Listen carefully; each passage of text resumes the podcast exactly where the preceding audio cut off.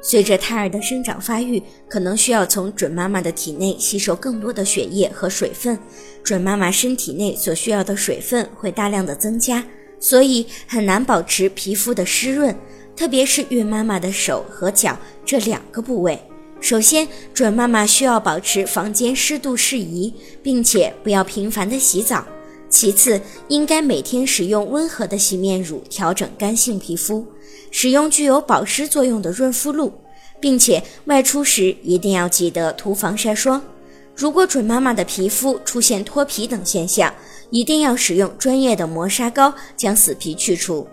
准妈妈可以使用温和的洗面乳清洁面部，一天两次，加强保湿，避免阳光的照射。